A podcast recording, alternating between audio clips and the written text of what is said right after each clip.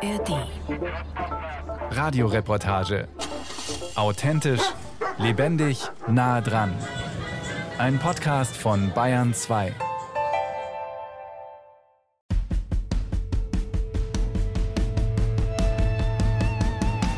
Es klingt dramatisch, was online ausgeschrieben ist. Terminbestimmung Amtsgericht München, Vollstreckungsgericht und es ist dramatisch.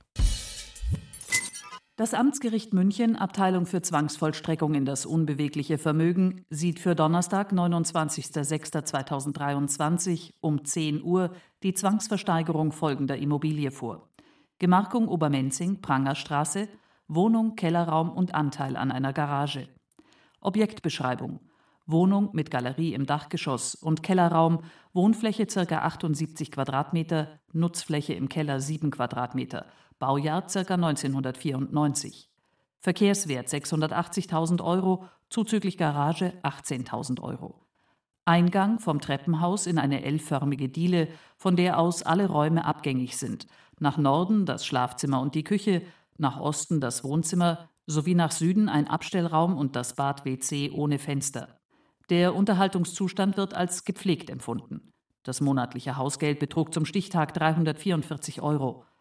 Eine Besichtigung des Versteigerungsobjektes kann das Gericht nicht vermitteln. Ein Anspruch auf Besichtigung besteht nicht.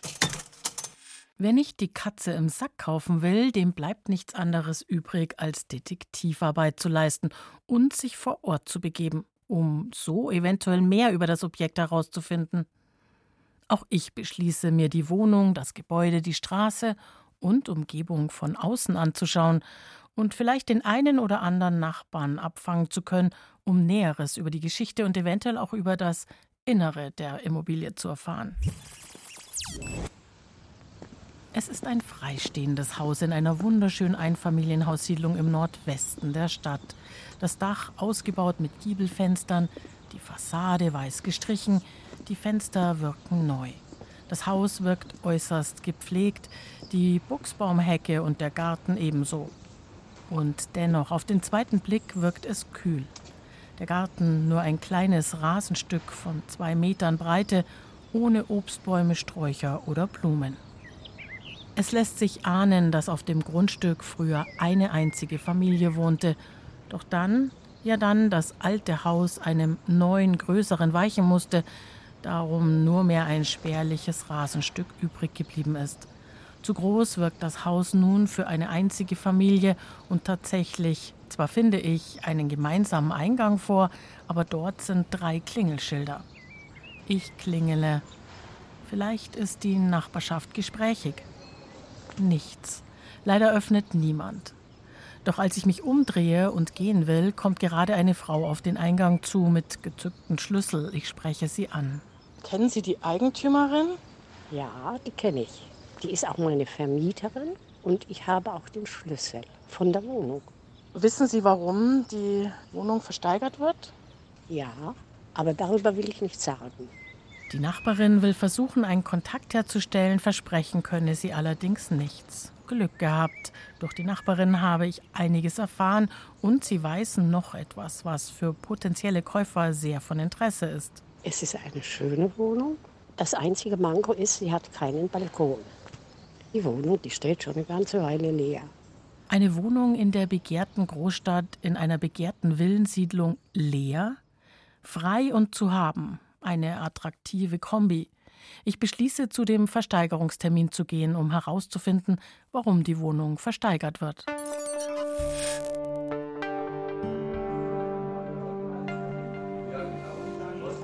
Es ist 9.50 Uhr. Im Gerichtsgebäude Infanteriestraße in München-Schwabing finden sich nach und nach mehrere Personen vor dem Saal ein, wo die Versteigerung der Wohnung für 10 Uhr angesetzt ist. In der Hoffnung, hier auf die Eigentümer zu stoßen, bin ich eher gekommen. Doch machen alle Leute auf mich einen zu routinierten Eindruck. Drei Männer, sehr sommerlich gekleidet in kurzen Hosen und schlichten Hemden. Einer liest die Zeitung, einer starrt vor sich hin, ein weiterer mit einer Frau in stille Gespräch vertieft, tragen dennoch schmale Aktentaschen bei sich. Es ist 9.55 Uhr, ein Gerichtsdiener erscheint. Guten Morgen. In schwarzer Robe schließt den Saal auf und geht voran, vorbei an den atriumsförmig angeordneten Stuhlreihen mit gemütlicher schwarzer Polsterung bis zum Richtertisch aus schlichtem hellen Holz. Er nimmt hinter dem Rechner Platz, der auf der linken Seite steht, und fährt ihn hoch.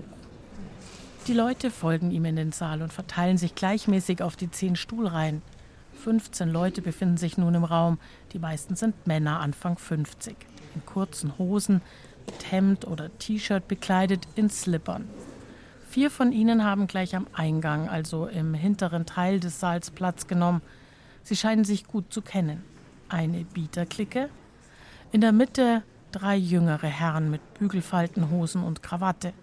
Außer mir befinden sich nun zudem zwei Frauen in Begleitung ihres Partners im Saal. Ist eines der Paare etwa Eigentümer? Es ist 9.57 Uhr. Ein Mann in langen Hosen und Sakko erscheint in Begleitung einer sehr gut gekleideten Frau. Ein Anwalt mit seiner Klientin. Zielstrebig gehen sie auf einen Tisch zu, der zwischen Richterpult und den Stuhlreihen steht. Aha, sie scheinen die Kläger oder Beklagten zu sein. In diesem Fall wohl die Eigentümer der Immobilie. Es ist 9.58 Uhr. Der Richter erscheint in schwarzer Robe und weißer Fliege. Es ist zu spät. Es bleibt keine Zeit, die vermeintlichen Eigentümer anzusprechen. Versteigerungen müssen öffentlich stattfinden. Das bedeutet, jeder muss Zugang dazu haben. Dennoch sind Aufnahmen durch die Medien bei diesem Gerichtstermin nicht erlaubt. Aber das Mitschreiben schon. So nutze ich diese Möglichkeit. Das Geschehen im Gerichtssaal von nun an ist nachgestellt. Der Richter auch die Gebote von Sprechern nachgesprochen. Wir haben 10.03 Uhr. Hiermit eröffne ich die Versteigerung.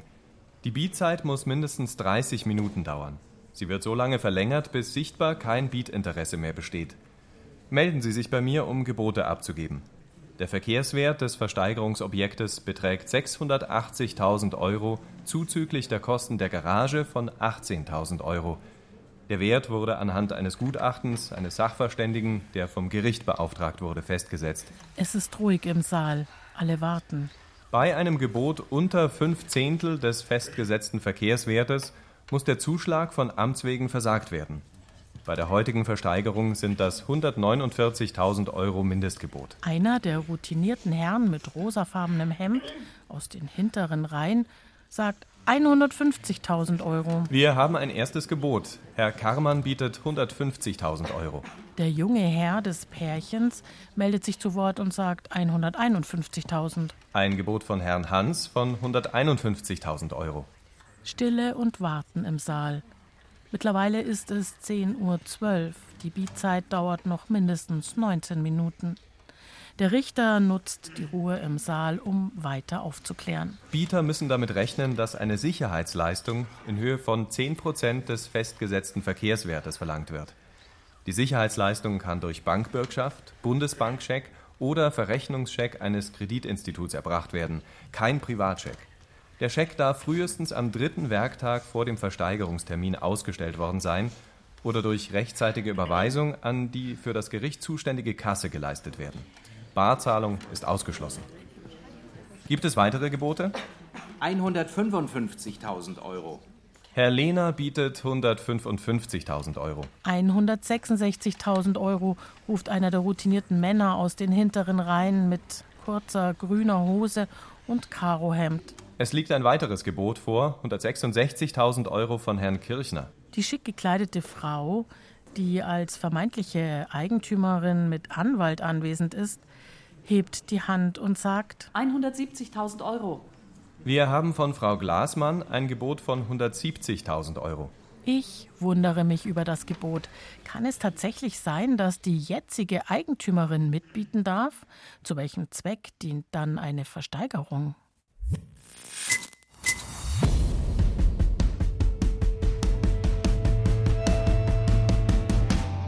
Beim Eigentümerverband Haus und Grund gehören Beratungen zu Zwangsversteigerungen zum Alltag.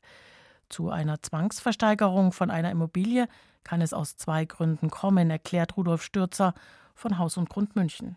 die aufgrund Überschuldung oder Zahlungsunfähigkeit des Eigentümers erfolgt und sogenannten Teilungsversteigerungen, die erfolgen, wenn einer von zwei oder mehreren Miteigentümern eine Wohnung verkaufen will, die anderen aber damit nicht einverstanden sind. Dann kann einer der Eigentümer nach dem Gesetz eine Zwangsversteigerung herbeiführen.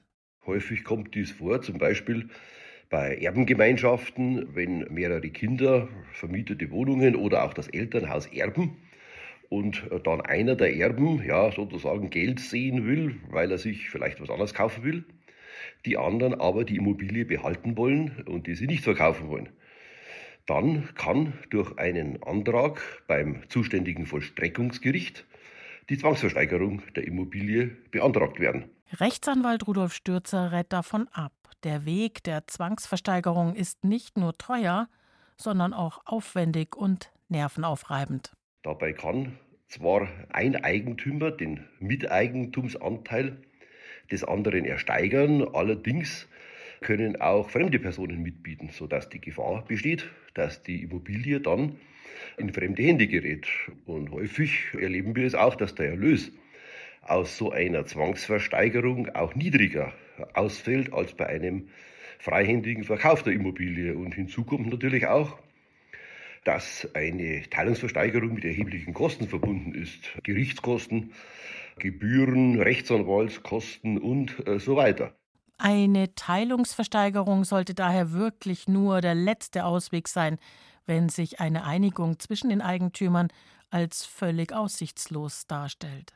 Wenn eine Immobilie zum Beispiel den Kindern äh, gemeinsam überlassen werden soll, dann raten wir in diesen Fällen auch dringend, die sogenannte Teilungsversteigerung im notariellen Vertrag auszuschließen. Dies ist äh, zulässig und wirksam und verhindert, dass einer der Kinder dann irgendwann, wenn sich die beiden nicht mehr einig sind, die Teilungsversteigerung betreibt. Doch die wenigsten Erblasser wissen davon. Darum sind Zwangsversteigerungen in Erbengemeinschaften an der Tagesordnung. Teilungsversteigerungen haben in den letzten Jahren wieder deutlich zugenommen, weil äh, wegen der stark gestiegenen Immobilienpreise, vor allem in Ballungsgebieten wie München, Miterben ja immer häufiger nicht in der Lage sind, ähm, dem Bruder oder der Schwester den geforderten Anteil an dem Haus oder an der Wohnung auszuzahlen. Und Zwangsversteigerungen werden weiter zunehmen, so Rudolf Stürzer von Haus und Grund.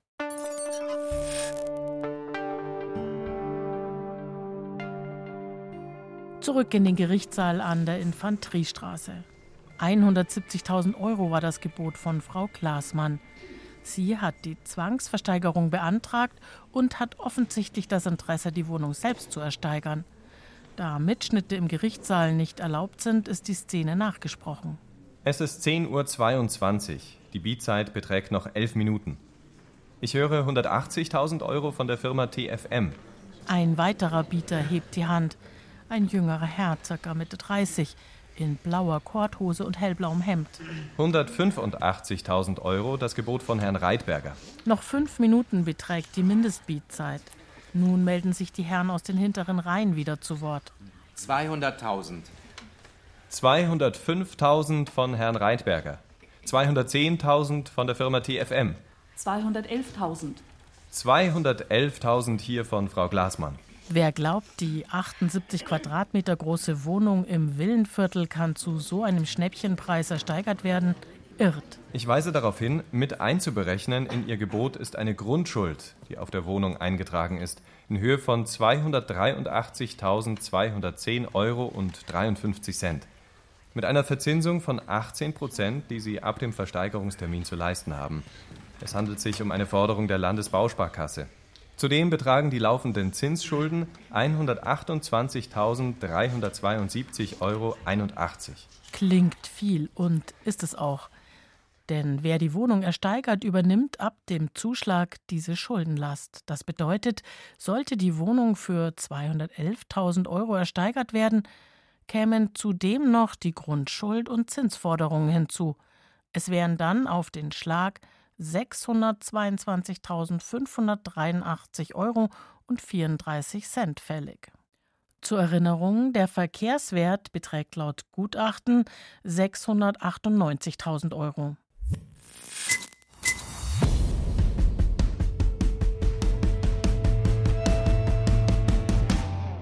Ist so etwas üblich? Eine Grundschuld auf einer Immobilie? Bei der LBS erklärt Dominik Müller ja. Denn eine Grundschuld ist wie ein Pfand. Darüber sichert eine Bank gerne einen gegebenen Kredit ab. Auf eingetragene Hypotheken oder Grundschuld müssen daher Bieter bei Immobilienversteigerungen besonders achten, bevor sie ein Gebot abgeben, denn hier kann es sehr wohl sein, dass eine Zwangsversteigerung auch aus Geldnöten angestrebt wird, zum Teil auch wegen gestiegener Zinsen. Der sprunghafte Anstieg der Zinsen verteuert Finanzierungen und schränkt dadurch den Kreis potenzieller Immobilienkäufer ein. Also nicht jeder Eigenheimwunsch, der auf dem alten Zinsniveau realisierbar gewesen wäre, kann auch jetzt noch erfüllt werden. Auch wenn die höheren Zinsen eine Hürde bei der Finanzierung darstellen, ist aber der Wunsch der Menschen nach einem Eigenheim nach wie vor sehr groß. 76 Prozent der Menschen in Deutschland halten Haus- und Grundbesitz zum Beispiel für die beste Geldanlage. Das hat der Trendindikator des Forschungsinstituts Kantar ergeben. Und nur 18 Prozent sind demnach der Meinung, dass das Wohnen zur Miete günstiger wäre als der Eigentumserwerb. Zinsen sind bei der langjährigen Finanzierung und Abbezahlung von Immobilien nicht zu unterschätzen. Schließlich handelt es sich bei dem geliehenen Geld meist nicht um Kleckerbeträge, sondern um einen ganzen Batzen. Da Zinsen prozentual berechnet werden, hat auch ein leichter Zinsanstieg spürbare Folgen. Ein Beispiel. Bei einer Kreditsumme von 300.000 Euro und einem festen Zinssatz von 2% mit einer monatlichen Rate von 1500 Euro braucht man 20 Jahre für die Rückzahlung. In dieser Zeit werden über 65.000 Euro an Zinsen fällig. Steigt der Zinssatz um einen Prozentpunkt, also von 2 auf 3 Prozent, werden am Ende statt 65.000 Euro 116.000 Euro fällig. Dieser Effekt trifft Baufinanzierer dann, wenn die Zinsbindung ihres Darlehens ausläuft und sie zu einem höheren Zinssatz eine Anschlussfinanzierung benötigen, die deutlich teurer ist als bei Aufnahme des Kredits. Somit befürchten Fachleute, dass es künftig wesentlich mehr Zwangsversteigerungen aus Finanznot geben wird. Bislang ist für uns keine wesentliche Zunahme von Zwangsversteigerungen festzustellen. Generell sind die Kreditverluste bei der LBS Bayern extrem gering. Also im vergangenen Jahr waren das weniger als 0,004 Prozent des Kreditbestands. Und das hat im Wesentlichen zwei Gründe. Der eine ist, in der Regel wird zunächst Eigenkapital angespart. Das ist schon mal gut. Und dann gibt es ein Darlehen mit langfristig sicheren Zinsen. Und der zweite Grund ist, Zwangsversteigerungen sind die Ultima Ratio. Dazu kommt es wirklich erst, wenn alle anderen Möglichkeiten ausgeschöpft wurden. Und in den meisten Fällen gelingt es nach wie vor, Liquiditätsschwierigkeiten gemeinsam mit den Kunden zu überwinden und entsprechende Finanzierungen auch wieder zu sanieren. Für die Zukunft kann man natürlich nicht ausschließen, dass es häufiger zu Zwangsversteigerungen kommen kann, weil Zinsbindungen von Immobilienfinanzierungen vielleicht auslaufen und die Finanzierung auf dem neuen Zinsniveau nicht mehr getragen werden kann. Aber bislang sind eher die Einflüsse wie Scheidung oder Arbeitsplatzverlust Ursache, wenn es Zahlungsschwierigkeiten gibt. In Deutschland sind die Zinsen für eine Immobilienfinanzierung in der Regel für einen langen Zeitraum festgeschrieben. Häufig sind das zehn Jahre. Ein wesentlicher Unterschied zu anderen Ländern, wie etwa den USA, wo es eher variable Zinsen gibt. Doch wenn die Zinsbindung ausläuft und der Zins gestiegen ist, was derzeit der Fall ist, kann auch hierzulande mancher Kredit nicht mehr bedient werden. Deswegen ist es wichtig, sich bei Immobilienfinanzierung gegen steigende Zinsen abzusichern. Das geht durch Bausparen. Die LBS Bayern verzeichnet seit Anfang des vergangenen Jahres einen Bausparboom. Das Neugeschäft ist um über 80 Prozent gestiegen, denn beim Bausparen sind die Darlehenszinsen bis zur letzten Rate festgeschrieben.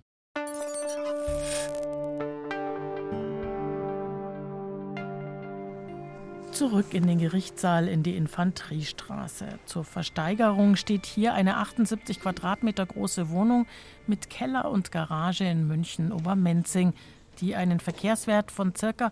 698.000 Euro hat. Es ist 10.33 Uhr. Die 30-minütige Mindestbietzeit ist nun vorüber. Wir haben ein Gebot von 211.000 Euro von Frau Glasmann. Das Objekt ist leerstehend, Schlüssel sind vorhanden. Wer noch ein Gebot abgeben will, dann bitte jetzt. Die Privatleute haben sich zurückgezogen und verfolgen die weitere Versteigerung die sich nun zwischen den Herren in den hinteren Reihen abspielt. Der Erstbieter mit der kurzen Hose und dem rosafarbenen Hemd meldet sich. Ich biete 216.000. 216.000, das Gebot von Herrn Lehner. 220.000 von der Firma TFM. Stille im Saal. Der Richter wartet eine Minute. War's das jetzt? Es ist jetzt 10.38 Uhr. 220.000 zum ersten, 220.000 zum zweiten, 225.000 höre ich hier. 225.000 das Gebot von Herrn Lehner. 226.000 von der Firma TFM. 230.000. 230.000 von Herrn Lehner. 250.000 von der Firma TFM.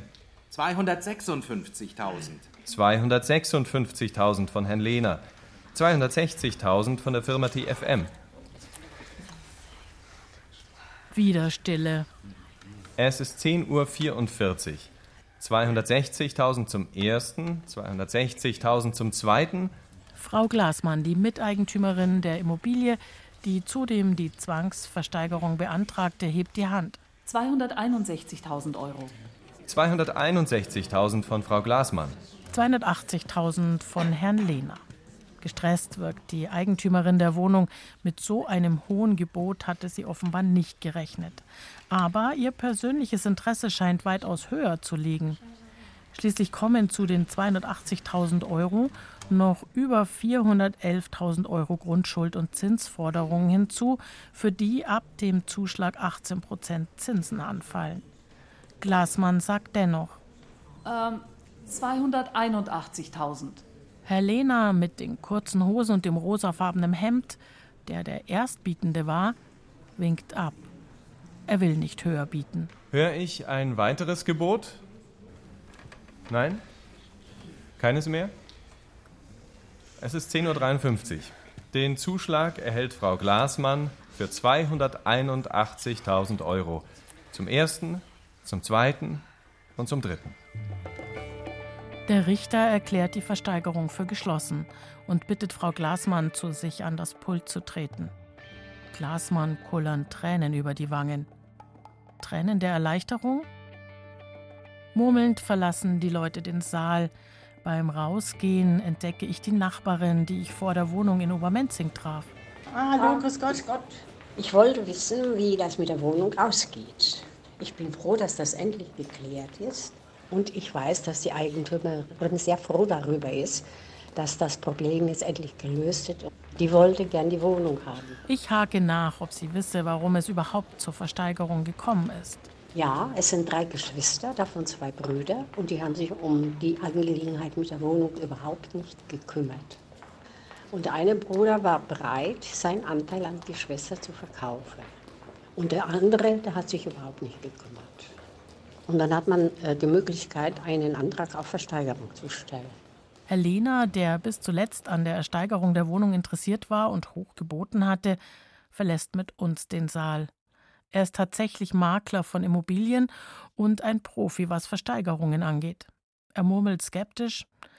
Wahrscheinlich hat sie dort in den Wänden einen Schatz versteckt, von dem ich nichts weiß.